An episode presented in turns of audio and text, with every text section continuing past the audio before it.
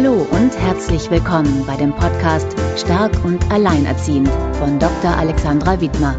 Hier geht es darum, was du selbst trotz nicht einfacher äußerer Umstände als alleinerziehende Frau bzw. alleinerziehender Mann tun kannst, deinem Alltag leichter und zufriedener mit deinen Kindern zu gestalten.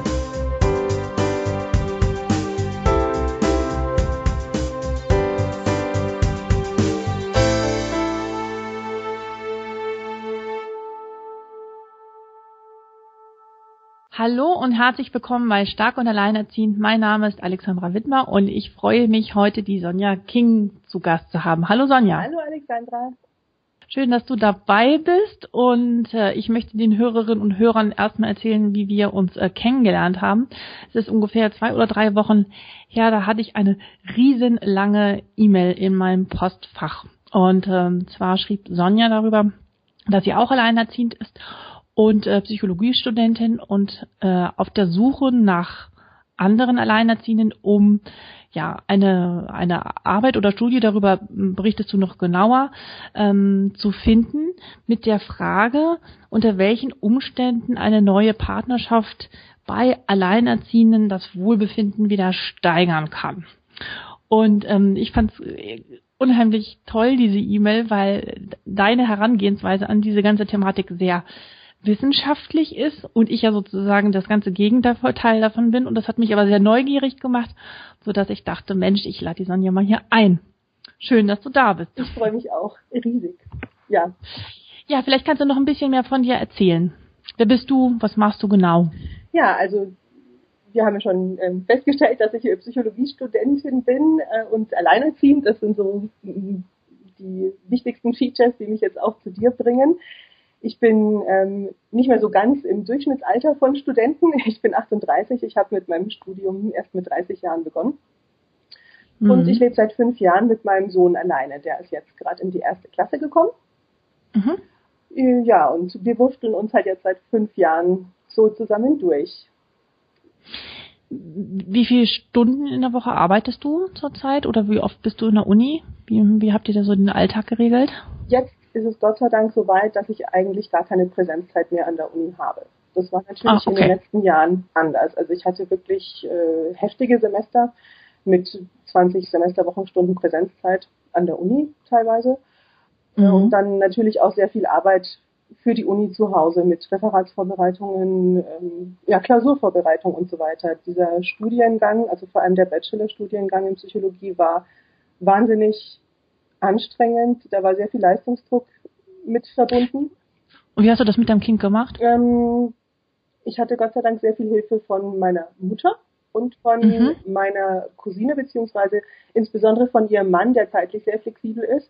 Und die haben wirklich immer die Stellung gehalten, wenn ich Lehrveranstaltungen am Abend hatte und wenn ich dann auch eben zu Hause viel arbeiten musste an den Wochenenden. Ich habe die Wochenenden durchgearbeitet war auch mhm. mein Sohn dann auch mal bei meiner Mutter auf dem Dorf in ihrem Haus, wo es ihm total gut gefällt. Hast du denn regelmäßig ein, äh, ein mal Zeit für dich oder einen Tag für dich oder hat der Vater nochmal Kontakt zu dem Kind oder gar nicht? Der Vater, der hat natürlich auch Kontakt, ja. Also was heißt natürlich, ich weiß, das ist nicht die Selbstverständlichkeit. Ich bin sehr froh, dass es bei uns so ist.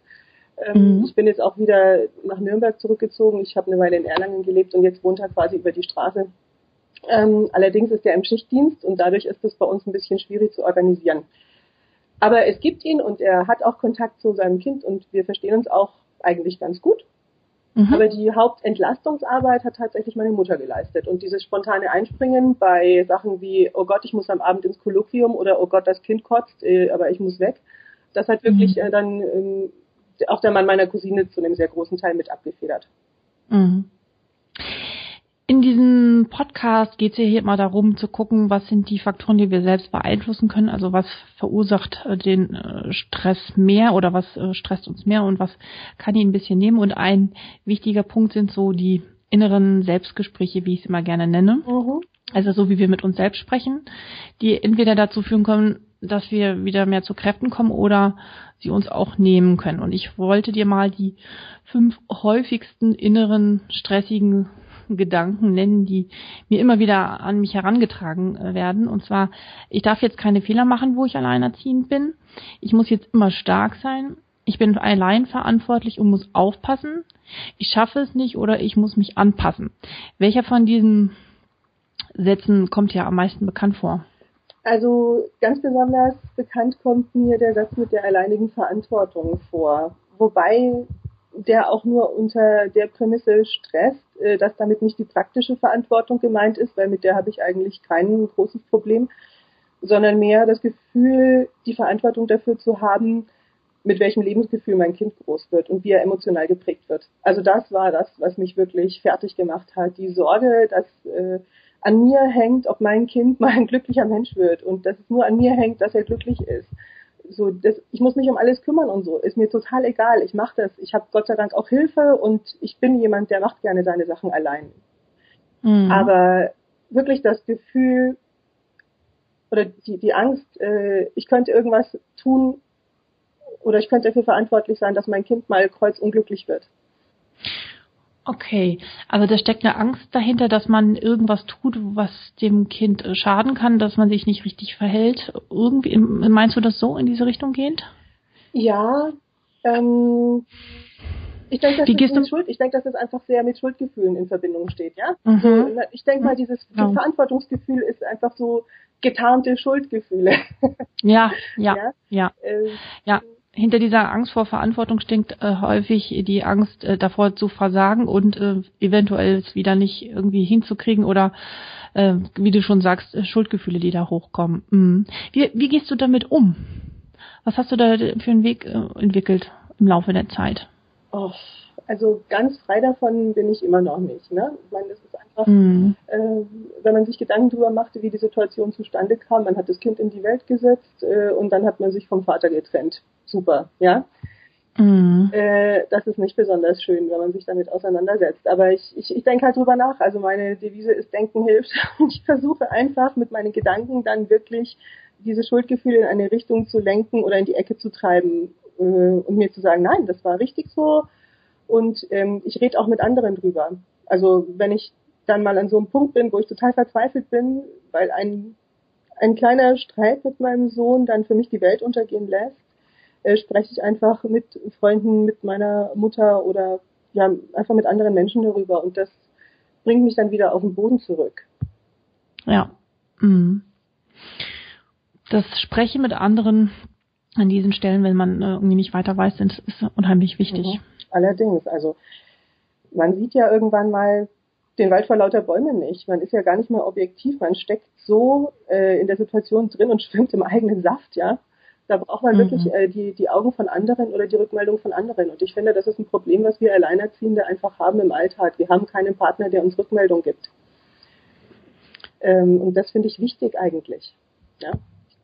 Und sich dann diese Rückmeldung von anderen zu holen. Ja, die Rückmeldung von anderen. Also ich bin auch immer im Gespräch mit Erziehern und Erzieherinnen ne, aus der Krippe, aus dem Kindergarten. Ich habe immer gesagt, ich brauche von euch äh, das Gespräch. Ich habe niemanden zu Hause, mit dem ich über meinen Sohn reden kann, ne, mit dem ich ja. auch mal drüber reden kann, wenn ich das Gefühl habe, ich habe gerade total missgebaut. Ich habe meinen Sohn angemeckert, obwohl er gar nichts falsch gemacht hat. Verdammt, ja. wie gehe ich denn jetzt damit um?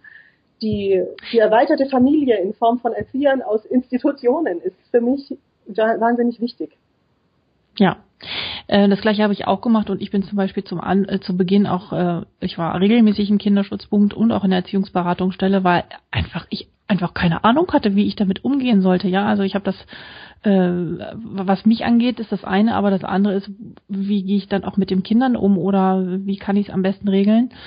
Und da habe ich viel mich rückversichert und äh, viel auch über meine Kinder gesprochen in diesen Einrichtungen und das hat mir ganz gut geholfen. Das ist total wichtig, weil am Alleinerziehen finde ich wirklich eigentlich das alleine Erziehen auch das Schlimmste oder das Schwierigste, ja, die Erziehung alleine leisten zu müssen, ähm, und sich nicht absprechen zu können immer und auch keinen Puffer zu haben, der mal dazwischen geht. Ich meine, jeder ist mal total überspannt und gereizt und ähm, ja. jeder hat Tage, an denen er mal schneller hochgeht. Und wenn dann noch jemand da ist, der da intervenieren kann oder was abfedern kann, ist das super. Aber wenn der nicht da ist, dann steht man alleine da. Und ja, ja ist nicht Genau. Und ähm, dieses Hochgehen, äh, an, hast du da, hast du Strategien, wie du dann damit umgehst, wenn du das Gefühl hast, boah, jetzt könnte ich hochgehen? Ähm, wie kriegst du dich dann wieder runter? Was hast du für Wege, um dich da runter zu regulieren? Weil ich glaube, das geht vielen so, viele trauen sich aber gar nicht darüber zu sprechen, weil man das ja irgendwie nicht darf und alles hinbekommen soll. Ähm, aber ich glaube, es ist wichtig, da auch Wege ja für sich zu haben. Okay, wenn ich jetzt, wenn das passiert, dann mache ich jetzt das. Mhm. So. Ähm, ich finde mal, zum einen kann man als Alleinerziehender gar nicht vermeiden, dass man hochgeht. Da, da, muss man sich wirklich einfach mal drüber klar sein. Man kann nicht eine optimale äh, Lösung irgendwie suchen, die es in dem Moment nicht gibt. Also hochgehen gehört zum Alltag oder nicht zum Alltag, aber zum Leben dazu, ja. Ja, ähm, ja. Ich finde, man darf das auch und das Kind muss ja auch äh, normale Reaktionen von seinem Umfeld erleben und daraus lernen, mehr oder weniger. Ja, das ist ja was Natürliches, dass irgendwann der Punkt erreicht ist, wo man nicht mehr kann, wo man nicht mehr puffern kann. Aber genau. klar, ich meine, ich sag dann, jetzt wo ich mit ihm zum Beispiel reden kann, dann schicke ich ihn in sein Zimmer. Ja, sag, geh jetzt bitte in dein Zimmer. Ich bin so stinksauer und ich kann das auch ankündigen. Ich kann sagen, du pass auf, heute bin ich irgendwie genervter als sonst. Meine Zündschnur wird heute schneller kurz. Ja, er fragt dann schon, wenn ich, äh, wenn er merkt, dass ich gereizt bin, fragt er so, Mama, ist deine Zündschnur gerade kürzer? Äh, das ist äh, total witzig jetzt, ja, aber klar, manchmal kann ich es auch, oder vor allem früher konnte ich es manchmal einfach nicht unterdrücken und dann habe ich echt mal einen Brüller losgelassen und ich bin selber total erschrocken und der Kleine natürlich auch. Manchmal liegt äh, die Lösung für das Ganze einfach darin, danach drüber zu reden. Ich habe ihn immer dann auf die Seite genommen, gesagt, du, das tut mir total leid, ich war so entnervt, aber du hast es auch nicht verdient, dass ich dich anschreie. Das, äh, ich konnte nur nicht mehr, ja. Ja. ja. Und das ist normal. Und und ich finde aber wichtig auch an dieser Stelle, ähm, ich mache es ähnlich äh, wie du, also dass man danach nicht beginnt, sich selbst noch so zu verurteilen. Ne? So nach dem Motto, oh, jetzt habe ich das auch nicht hingekriegt, jetzt bin ich eine schlechte Mama, eine schlechte Mutter, ich kriege das alles irgendwie nicht gebacken. Und dann diese Selbstkritik, die dann bei vielen entsteht, macht die Sache noch viel, viel schlimmer. Und ähm, da darf man auch mit sich selbst, ich finde auch an dieser Stelle Mitgefühl haben und ähm, ja auch gut trotzdem mit sich umgehen. Ja. Ich finde, es gehört schon auch dazu, wirklich äh, das Kind hinterher zu entlasten und sich bei ihm auch zu entschuldigen und so, aber wirklich auch äh, sich selbst gegenüber da milde walten zu lassen, weil es ist keine leichte mhm. Situation. Es ist nicht ja. leicht und wir ähm, kämpfen uns da teilweise in Situationen so ab. Wir tun trotzdem ja. unser Bestes. Also ich denke, dass ja. was, was man für sein Kind will, ist, ist das Beste. Man will eine gute Mutter sein, aber ja, man ist halt einfach in einer stressigen Situation teilweise, ne? Absolut. Und ich weiß jetzt schon, dass in 20 Jahren meine Töchter mir etliche Vorwürfe machen werden, was ich alles vergeigt habe. Ähm, damit werde ich rechne ich fest, ja. Und ich glaube, das lässt sich auch einfach nicht vermeiden. Wir machen echt Bockmist und äh, unsere Eltern haben das irgendwie auch gemacht und damit müssen wir, glaube ich, leben lernen und äh, man kann natürlich gucken, was man jetzt schon irgendwie versucht besser zu machen, aber ähm, ich glaube, es ist nicht, äh, ja, wird nicht zu vermeiden sein, dass auch wir da Fehler machen und ich glaube, das gehört auch einfach dazu und ist normal. Ähm, mich interessiert jetzt, wie, was du machst, um zur Ruhe zu kommen. Also ich meine jetzt nicht Fernsehen gucken oder am PC sitzen oder so. Was, was hilft dir, dich zu entspannen? Ich bin grundsätzlich mal so ein Typ, bei dem das mit der Ruhe nicht wirklich in der Natur liegt. ich war schon immer ein unruhiger Mensch, ja. Ich bin auch mhm. jemand, der eher ja produziert als aufnimmt. Also ich sitze, ich kann auch echt, ich habe keinen Fernseher, ich kann es nicht. Ich, ich tue mich ganz schwer damit, mich von Fernseher ja. zu setzen, was anzugucken. Und auch lesen ja. und so. Alles, wo ich aufnehme, ist für mich schwierig. Ich kann für die Uni lesen und so, aber zur Entspannung nee. Ähm, was mir wirklich förmlich den Stecker zieht, ist wirklich die totale Verausgabung. Ja, wenn ich richtig erschöpft bin oder auch emotional bei so einem Zusammenbruch hatte, dann bin ich an dem Punkt, wo ich nur noch schlafen kann. Ähm, das ist natürlich jetzt nicht was, was man sich herbei wünscht, aber ich habe das Gefühl, mein Körper hat da so einen Automatismus, der sich einschaltet, wenn es zu viel wird. Das finde ich schon mal ganz positiv, ja. Also schlafen. Mhm. Ja, schlafen, ja, schlafen ist super wichtig. Ja. ja. Ähm, so Entspannungstechniken oder so kann ich auch nicht. Ich war auf Mutter-Kind-Kur mal, da war autogenes Training und das war ganz schlimm, das hat mich so genervt, da musste ich in der halben Stunde dann, glaube ich, dreimal Pipi oder so, ja. Ich konnte da nicht liegen bleiben. Ganz schlimm. Aber es gibt eine Sache, die eine unheimlich beruhigende Wirkung auf mich hat und das ist mein schlafendes Kind. Ähm, zu unseren Abendritualen gehört wirklich dazu, dass er mich immer fragt, Mama, holst du mich? Der liebt es, ja. Der liebt es, wenn ja. ich ins Bett gehe, wenn ich ihn dann zu mir rüberhole. Wir haben auch ein riesen Bett, wir haben vier Quadratmeter. Äh, wow. Ich schlafe zwar am liebsten alleine drin, aber er ist genug Platz für ihn und er, er liebt das einfach. Er fragt auch ganz oft, Mama, darf ich bei dir einschlafen? Was so ja. praktisch ist bei uns, aber wenn er, wenn er schläft und äh, ich schaue ihn mir an, das beruhigt mich total und ich mache dann auch manchmal, dass ich ihn dann wirklich rüberhole, ähm, weil ich weiß, es beruhigt mich. Ja, ich hole ihn nicht jede Nacht zu mir rüber. Ja. Ähm, manchmal, wenn ich weiß, ihm geht's nicht so gut, dann mache ich das, aber ich mache es auch für mich. Also das beruhigt mich. Wenn er dann bei mir im Bett liegt und er schläft und dann gucke ich ihn an und dann liegt da wirklich dieses schlafende Kind mit diesem entspannten Gesichtsausdruck wie so ein kleiner Engel, das bringt mich runter. Schön. Hm, kennst du, kannst du ähm, den Hörern und Hörern ein Buch oder eine Internetseite oder ein Tool empfehlen, was dir in den letzten fünf Jahren geholfen hat? Du hast ja wirklich sehr viel erlebt, ähm, wie du im Vorgespräch erzählt hast. Gab es irgendwas, wo du sagtest, boah, das, als ich darauf getroffen bin, das hat mich, das hat mich beeinflusst oder hat was verändert in meinem Leben? Ähm, also ein Buch, das mir geholfen hat, mich wieder ein bisschen zu öffnen. Das habe ich mir selbst quasi auf äh, wie ein Rezept verordnet, ja. Ich habe es nicht komplett mhm. gelesen, aber schon allein das zu haben hat mir geholfen. Hühnersuppe für die Seele.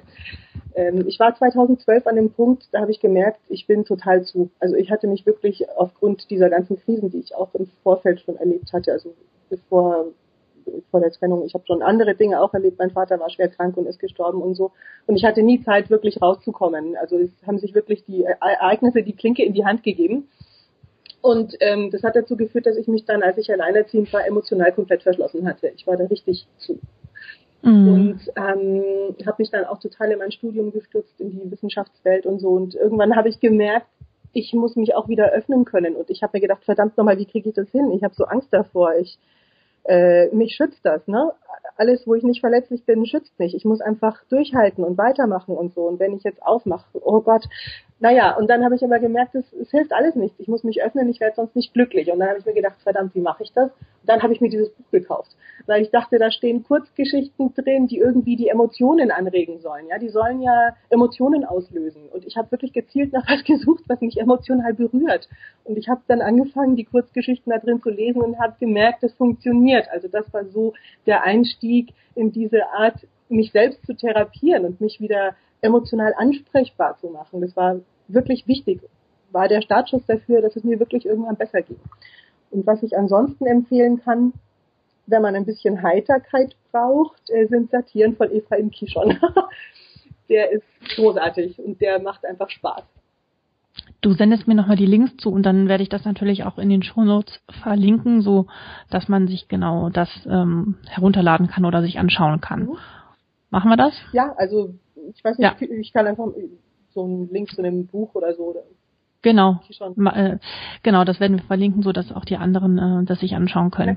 Eine Suppe für die Seele habe ich schon gehört, äh, das Buch. Ähm, da werde ich unbedingt mal reinschauen. Das finde ich sehr spannend. Ähm, was was würdest du sagen, war in dieser Lebensphase, in diesen fünf Jahren, wo du jetzt mit deinem Sohn ähm, allein bist, ähm, die, die größte Herausforderung? Oh, ja, das war zum einen mich zu lösen von bestimmten Vorstellungen, die eigentlich gar nicht meine eigenen sind. so diese, mhm. diese Normvorstellungen, wie es zu sein hat, wenn man ein Kind hat. Ne? Mhm. Ich, ähm, Vater, Mutter, Kind. Ja, genau. Ne? Und dann am besten noch außerhalb wohnen, im Häuschen und so und äh, Kombi ja. und was weiß ich. Ähm, das ist eigentlich gar nicht mein Ding, aber als dann das Kind kam, war ich auf einmal wie ausgewechselt und dachte auf einmal, das muss jetzt sein und dem muss ich jetzt folgen. Und ja. komischerweise hat es sich davon zu lösen doch länger gedauert, weil ich immer dachte, das gehört irgendwie dazu, dem Kind die Umwelt zu schaffen, die es verdient. Ja. ja. Ähm, das war schwierig. Auch die damit in Verbindung stehenden Schuldgefühle. Also ich muss sagen, die waren schon wirklich harter Tobak. Und mhm. die habe ich auch immer noch nicht komplett loslassen mhm. können, aber es wird besser. Ähm, ja, und ansonsten war die, die Herausforderung wirklich, ähm, das, was ich vorhin ansprach, mich emotional irgendwie wieder zu öffnen. Mhm. Also es ist immer wieder spannend, wie stark wir doch alle geprägt sind, also wie die Familie zu funktionieren hat und sobald das halt dann nicht klappt, man sich dann ähm, ja nicht äh, sich komplett selbst in Frage stellt. Ne? Das begegnet mir immer wieder und auch ich muss sagen, ich habe lange Zeit ähm, äh, auch Probleme damit gehabt und für mich ist auch immer noch eine Herausforderung zu gucken. Gut, also wir sind jetzt zu dritt und das ist auch eine Familie. Oder wie so manche sagen, Familie ist da, wo ein Kind ist. Und ähm, das ja, genau, finde ich auch. Ähm, dieser Satz beruhigt mich unheimlich und den finde ich sehr schön und ähm, sich da von diesen klassischen Bildern zu lösen und von diesen Regeln, die ja mit denen wir erzogen worden sind, nicht? Und ja, ähm, ja. ja ich hatte das alles, ne? Genau. Ich, ich bin so in dieser Familie mit kleinem Häuschen und vollständige Familie mhm. groß geworden und äh, fand das auch gut. Genau. Wir hatten vier Generationen auf einem Grundstück, ja. ja. Und äh, ich bin jetzt halt mit ihm zu zweit. Das ja, das, das ist, macht dann schon einen Unterschied, ja. Ein Unterschied. Mm, ein, Punkt, den du schon angesprochen hattest, ist diese Sache mit der Hilfe, um auf andere Leute zugehen, mit denen in Kontakt zu sein, sich Feedback zu holen. Und ähm, das ist ein ganz wichtiger schützender Faktor, um nicht in so eine tiefe Erschöpfung zu geraten, Hilfe anzunehmen und auch sich mit eigenen, seinen eigenen Wünschen und Bedürfnissen zu zeigen. Ähm, wie gehst du damit um? Weil viele, mit denen ich spreche, die sagen, boah, ich nehme lieber keine Hilfe an, da wurde, das wurde mir ausgeschlagen und ich kann da keinen trauen und ach nee, ähm, jetzt, jetzt mache ich alles wirklich alleine. Viele machen dann so auch komplett dicht anderen gegenüber. Wie, was, was hast du da für eine Einstellung zu? Da hatte ich wahnsinniges Glück, muss ich sagen, mit meiner Familie eben. Also ich weiß mhm. nicht, ob ich so viel Hilfe in Anspruch genommen hätte, wenn ich nicht das Studium noch gemacht hätte. Ob mir dann alles andere, hm, sagen wir mal, als Grund gut genug gewesen wäre, um Hilfe zu bitten. Ich hatte halt immer das Gefühl, ich habe echt einen guten Grund. Ich muss ja mein Studium durchziehen. Ich hatte ja. das mit 30 erst angefangen und das bricht man dann nicht mehr ab, ja. Das ist dann nichts, ja. wo man sagt, nee, also jetzt, ich mache dann irgendwann nochmal was anderes. Das musste einfach abgeschlossen werden. Und ja. ähm, das habe ich halt auch für mich gemacht. Also das, da, da haben sich zwei Sachen ganz gut getroffen. Also natürlich die Situation unter Druck zu stehen, auf der anderen Seite wusste ich, äh, das mache ich für mich. Und da kann ich, konnte ich echt um Hilfe bitten. Und das Gute ist, dass die Menschen, die mir geholfen haben, mir immer das Gefühl gegeben haben, das ist normal. Wir helfen dir. Natürlich helfen wir dir. Ja, Warum denn nicht? Ich habe am Anfang immer Reden geschwungen. Ja, mit was, Selbstrechtfertigung und so, ja. Ja. Äh, und was, wie hast du darauf reagiert, wenn mal jemand gesagt hat, nee, mache ich nicht, kann ich nicht, schaffe ich nicht? Also, hast du dann äh, aufgegeben, dich umgedreht? Nö. Okay. Aber du hast, du hast, du hast wieder nachgefragt. Na klar, logisch. Weil Aha. es gab ja dann einen Grund. Also wenn jemand gesagt hat, nee, dann gab es einen Grund dafür. Also ich kann gerade nicht. Also bei meiner Mutter, ich meine, die ist jetzt mittlerweile 72, sie kann halt, die lebte 50 Kilometer von mir weg, ja. Äh, ich war ja vier Jahre in Erlangen stationiert, in Anführungszeichen, das nenne ich mal mein Exil. Ähm, aber natürlich kann sie nicht, uneingeschränkt. Sie sagt ja auch irgendwann, es ist mir zu viel, ich kann nicht mehr, ich brauche mal Pause und so, ne? Und okay. auch natürlich der, der, der Mann meiner Cousine oder meine Cousine, die sagen auch mal, du, da haben wir was vor. Aber mein Gott, dann geht's halt nicht. Dann muss ich es halt anders ja. lösen. Ich hab, geht halt nicht. Ja. Weiterfragen, klar. Genau. Naja gut, manche sagen, nö, dann frage ich nicht mehr. Deswegen habe ich nochmal nachgefragt. nee, nee, selbstverständlich. Weiterfragen. Also nicht persönlich ja. nehmen, wenn es jemand nicht kann, ne? Ja, genau, das ist wichtig. Welche Stärke hast du in diesen, also was würdest du sagen, ja, welche Stärke hast du in den letzten fünf Jahren am meisten entwickelt aufgrund dieser Situation? Wie hast du dich in deiner Persönlichkeit verändert? Mm, ja, ich war schon immer so ein bisschen kämpferisch drauf, ne? schon immer so ein bisschen rebellisch und hatte schon immer das, äh, ich lasse mich nicht unterkriegen in mir. Mhm. Mhm. Ähm, und auch das Wissen drum, dass die Zeit für einen arbeitet und alles besser wird und man einfach nicht aufgeben darf. Und das hilft. Genau. Ja, Genau, das fand ich so schön, das hast du im Vorgespräch gesagt. Da sagtest du, auch wenn ich schon so viele Krisen erlebt habe in meinem Leben, ich weiß einfach, dass ich sie überlebe. Ja, das, also das ist, äh, dieses Wissen ist, ist, ist wichtig. Einfach, äh, das Leben geht weiter und es kommen auch wieder bessere Zeiten und ähm, einfach auch ähm, sich immer bewusst zu machen, dass die Kämpfe, die man austrägt, nicht Kämpfe sind mit anderen, sondern Kämpfe mit sich selber, mit seinem inneren Schweinehund und dass man den einfach immer überwinden kann. Das, ja, und das, das führt einfach dazu, dass ich im gewissen Sinn die Einstellung habe, ich nehme das, was das Leben mir gibt, an und versuche daraus das Beste zu machen. Es gibt immer mhm. Wege, ich, Entschuldigung, wenn ich das jetzt so, ähm, so ausdrücke, aber es gibt immer Methoden, aus Scheiße Gold zu machen. Ja? Nee, nee, nee, nee, alles gut. Ich weiß, was du ja. meinst, ja. Und, und das muss man ja. einfach, man muss es annehmen. Man darf halt dann nicht hadern. Oh Gott, warum passiert mir das und so. Nein, okay, das Leben hat jetzt einfach mir, mich in diese Situation gebracht. Oder ich oder irgendjemand anders. Aber so ist es jetzt einfach. Und ich nehme es ja. an. Und es gibt was Gutes, was ich rausholen kann. Ich darf mich nicht unterkriegen. Ich mache weiter. Das ist wichtig. Ach ja, das große Annehmen. Ne? Ja, man kann, es ist schwer, ne? Annehmen und loslassen sind zwei verdammt schwere Dinge. Es gibt, das sind die, die apokalyptischen. Reiter, äh, annehmen und loslassen neben Schuldgefühlen und Angst. Ja, absolut. Vier ganz große, wichtige Themen. Lebensthemen. Mhm. Le absolut, stimme ich dir voll und ganz zu. Mhm. Und wer die kennt und kann und damit umgehen kann, der hat eine hohe Kunst begriffen und ja. ja aber wer es kann, wer das kann, der hat echt ein langweiliges Leben, weil der, ja, ich meine, der hat nichts mehr, woran er arbeiten muss. Nee, genau, so kann man es auch sehen. So kann man es auch sehen. Was möchtest du, ähm, was, hast du ein Lieblingszitat? Oh ja. Oder irgendwas, was, ja, sag mal.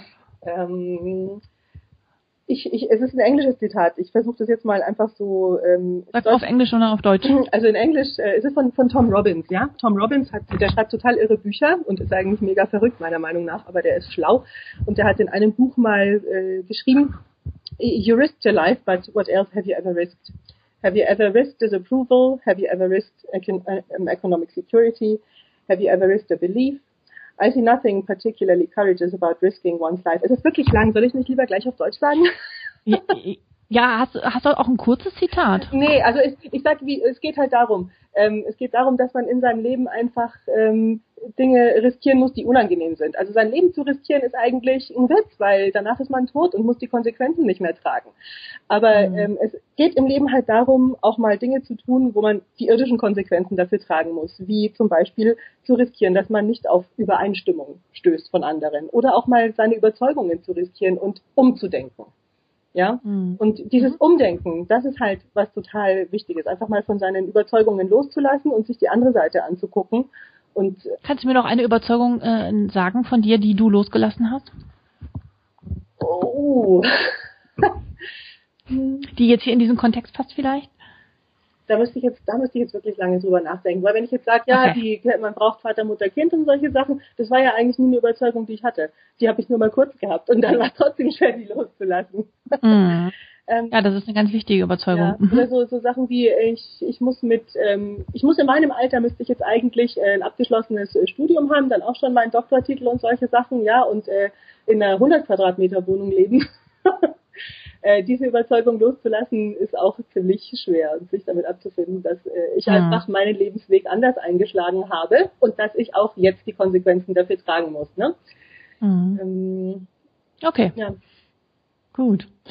So, jetzt bist du dran. So, du dran insofern, ähm, weil ähm, die Sonja, liebe Hörerinnen und Hörer, noch eine Bitte an dich hat, weil sie ja diese Studie macht und da kannst du noch mal ein bisschen was genauer zu erzählen, wen du da suchst oder wer dich gerne unterstützen kann und was das ja überhaupt bedeutet, weil das ist eine wichtige Sache. Ähm, weil es gibt noch relativ wenig Daten. Also ich meine, so viel wurde zu dieser ganzen Thematik noch nicht geforscht, finde ich, also im Vergleich zu vielen anderen Themen, wobei das ja noch wirklich so relevant ist heutzutage. Insofern finde ich das einen ganz wichtigen Schritt und einen ganz wichtigen Punkt, dass du das machst und ähm, dann überlasse ich dir jetzt mal das Wort und du erzählst, was genau du dir wünschst. Okay, ich muss jetzt ähm, aufpassen, dass ich nicht zu viel verrate im Vorfeld, aber ähm, um die Frage zu beantworten, was ich mir wünsche. Ich wünsche mir, dass ähm, möglichst viele Frauen erstmal bei meiner ja, Umfrage, ich finde das Wort irgendwie komisch, es ist wirklich Können nicht auch alleinerziehende Männer mitmachen? Leider. Und das ist halt schon wieder gemein. Ja, das ist, äh, das ist gemein, aber man muss halt einfach auch sehen, dass das Ganze ähm, theoretisch irgendwie fundiert sein muss. Das heißt, wenn ich jetzt äh, Männer noch mit reinbringe, wird es viel größer. Und es ist nur eine Masterarbeit. Also eine Doktorarbeit kann ich ja noch schreiben, wenn ich fertig bin. Okay. dann die Männer Gut, also Frauen. Genau, also Frauen. Frauen, vor allem äh, Alleinerziehende, die brauche ich einfach, weil ich mich auf die besonders konzentriere. Und in der Gruppe der Alleinerziehenden möchte ich mich auch noch besonders auf die konzentrieren, die vielleicht jetzt schon einen neuen Partner haben. Ja, weil das natürlich äh, auch so ein Thema ist. Ich meine, äh, man will ja nicht ewig äh, alleine sein. Ich meine, alleinerziehend sein ist die eine Sache, aber keinen Partner haben ist halt eine andere. Partnerschaft tut gut, Frauen mit Partnern oder Menschen mit Partnern geht's besser. Und ich habe mich halt irgendwann gefragt, hm, Also man muss ja aber auch erstmal eine Beziehung aufbauen. Das ist ja eigentlich total stressig. Äh, tut es dann wirklich gut? Tut es dann vielleicht am Anfang nicht so gut und ist erst dann gut, wenn es schon sich etabliert hat? Oder wie läuft es überhaupt? Und welche Faktoren spielen jetzt da überhaupt eine Rolle, damit es gut tut? Ähm, hm? Ja, jetzt nochmal eine Frage. Äh, also du sollst Alleinerziehende, die noch keinen Partner haben, aber auch die einen Partner haben, die an deiner Umfrage mit teilnehmen. Ähm, es gibt ja Alleinerziehende, die einen Partner haben, aber sich weiterhin als Alleinerziehend sehen. Aber es gibt auch Alleinerziehende, die einen Partner haben und sagen, und sagen wir sind schon Patchwork. Mhm. Wo ist jetzt die Grenze? Mhm. Ich frage das alles mit. Ne? Also ich äh, versuche irgendwie sehr viel rauszufinden über die Konstellation, in der die Frauen leben. Und mir sind äh, besonders auch die wichtig, die jetzt äh, einen neuen Partner haben und einfach äh, mit dem aber nicht zusammenleben. Ne? Also die alleinerziehend äh, sind und mit ihrem Kind zusammenleben, aber vielleicht einen neuen Freund haben, mit dem sie noch nicht oder vielleicht wollen sie auch nicht zusammenleben. Mhm. Ähm, weil einfach auch interessant ist, äh, mal zu gucken, ob jetzt die, die Unterstützung, die man dann im, im, im alltäglichen Leben bekommt, ob das eigentlich das ist, was das Wohlbefinden so fördert oder ob einfach die Tatsache, dass man jemanden hat, dass man geliebt wird, dass man liebt und den vertrauten Menschen hat, ähm, der einem gut tut, dass schon alleine das wirklich eine große Pufferwirkung hat sozusagen. Ja? Also mhm. ich suche alle möglichen Konstellationen. Ich versuche das dann mhm. runterzubrechen auf verschiedene Gruppen, die ich dann vergleichen kann. Aber ich möchte alle Konstellationen kennenlernen und wirklich gucken, wem geht's unter welchen Umständen wie am besten. Okay, das hört sich sehr spannend an. Ich habe natürlich auch schon einige Ideen und Theorien dazu, mhm. ähm, aber die sind jetzt nicht wissenschaftlich untermauert. Das sind nur persönliche und äh, Erfahrungswerte aus den ganzen Beratungen. Mhm. Wo kann man, äh, also die, der, die Link zu deiner Studie verlinken wir auf meiner Webseite in den Shownotes. Machen wir das so? Auf jeden Fall. Also ich habe das Ganze Gut. jetzt auch noch. Wie lange dauert das, wenn man sich bei dir da anmeldet und man macht bei dieser Umfrage mit, bei diesem Online-Fragebogen? Wie viele Minuten? Ich würde sagen, man kann so mit 20 Minuten rechnen und wenn man das Ganze richtig in Ruhe macht und ganz viel Zeit sich nimmt, 30. Okay. Was hat die Frau davon, die mitmacht? Ja, also mhm. ich, ja. ja ich habe ganz tolle Rückmeldungen schon mal bekommen. Äh, zum Beispiel, das war super zur Selbstreflexion. also ich hoffe Toll. natürlich, dass schon alleine diese Fragen einen äh, interessieren. Ne? Ich meine, es ist wirklich so. Ja. Eine Frau hat mir geschrieben, Mensch, äh, da habe ich mal gesehen, wie gut ich es eigentlich habe. Das fand ich total irre. So, wow, ja. ja. Ich werde auch mitmachen. Ja, das, das ist schön. Darf ich? Ja, ja natürlich. Klar. Ich meine, ich ja. mache auch das Übliche, was man halt sonst macht, ne, was verlosen und so. Und ich habe halt noch nebenher jetzt einen Blog eingerichtet, wo ich ein bisschen meine Nervenzusammenbrüche dokumentiere, ja, weil das ist natürlich alles mega spannend und aufregend. Ähm, ja. Äh, bis wann ja. kann man denn äh, an dieser Studie teilnehmen? Ne? Ich meine, der Podcast läuft ja nun etwas länger. Und bis wann kann man äh, bei dieser Umfrage mitmachen? Ja, ich würde schon sagen, jetzt so die nächsten vier Wochen ist die auf jeden Fall noch im Feld. Also jetzt ist äh, Mitte November. Ich würde sagen, bis Mitte Dezember geht das auf jeden Fall noch. Mitte Dezember 2015. Ja. Genau. Denk ich mal so Pi mal Daumen. Ich habe noch kein richtiges, äh, kein richtiges Enddatum mir gesetzt, aber ja. Bis ich genug okay. habe, ich habe mal ausgerechnet, ich brauche wirklich sehr, sehr viele. Ich brauche 271 Alleinerziehende alleine für eine gute Stichprobe. Das schaffen wir doch hier. Mensch, wir sind schon so viele und ähm, so viele hören zu, was ich super finde. Ähm, ja. Ich habe gesehen, seitdem es diesen Podcast gibt, ich habe gestern die Aufzeichnung mir angeguckt, äh, die Statistiken, es wurde 31.000 Mal herunter äh, angehört, ja. Und das ist auch Unglaublich. gut so. Also wirklich, ich darf jetzt echt vielleicht auch noch an der Stelle nochmal sagen, ich finde ihn so gut. Ach, ja? danke. Ich finde ja, wirklich, ich freue mich. Ganz gut. Also würde ich auch jeder Alleinerziehenden empfehlen, hört euch das an. Auch diese Liste, diese Listen, mit denen du da äh, kommst, ne? So, wenn man krank ist und so. Ich fand das so, meine Güte, das ist so gut, das entlastet so, ja. ja? Ja, ich hoffe, dass die ein oder andere was hier raus mitnehmen kann, aber ich denke auch. Ja, super. Also, wir verlinken das alles in den Show Notes und ähm, man, also bitte mitmachen bei der Umfrage von Sonja und du präsentierst uns dann natürlich auch am Ende die Ergebnisse, Richtig, oder? Ja, natürlich. Also es kann auch jeder äh, dann einen Ergebnisbericht äh, sich quasi bestellen bei mir. Ja, ich habe das alles so geregelt, dass der, der interessiert ist, dann auch schreiben kann. Schick mir das und ich äh, bin da ganz ganz freigebig damit. Ich will natürlich auch das an den Menschen bringen. Ich hoffe, ich finde was sehr schön. raus. Ja, sehr schön. Und dann publizierst du das irgendwo ganz bekannt und ähm, dann ja freue ich mich sehr darüber. Ganz, ganz vielen Dank, dass du mitgemacht hast und ich hoffe, liebe Hörerinnen und Hörer, dass äh, du auch äh, Spaß hattest, uns zuzuhören und dir die ein oder andere ja neue Erkenntnis gekommen ist oder einfach nur zu sehen, Mensch, ich bin mit diesem ganzen Zeug nicht allein der mich alltäglich beschäftigt. Und ich würde dich ganz, ganz toll bitten, mir bei iTunes am besten fünf Sterne äh, als Bewertung zu geben, so dass ich in diesem iTunes Ranking immer höher komme und so, dass uns ganz viele andere auch finden. Das wäre sehr schön. Vielen, vielen Dank und ja, alles Gute dir, Sonja. Dankeschön, das wünsche ich dir auch. Bis dann. Tschüss. Tschüss.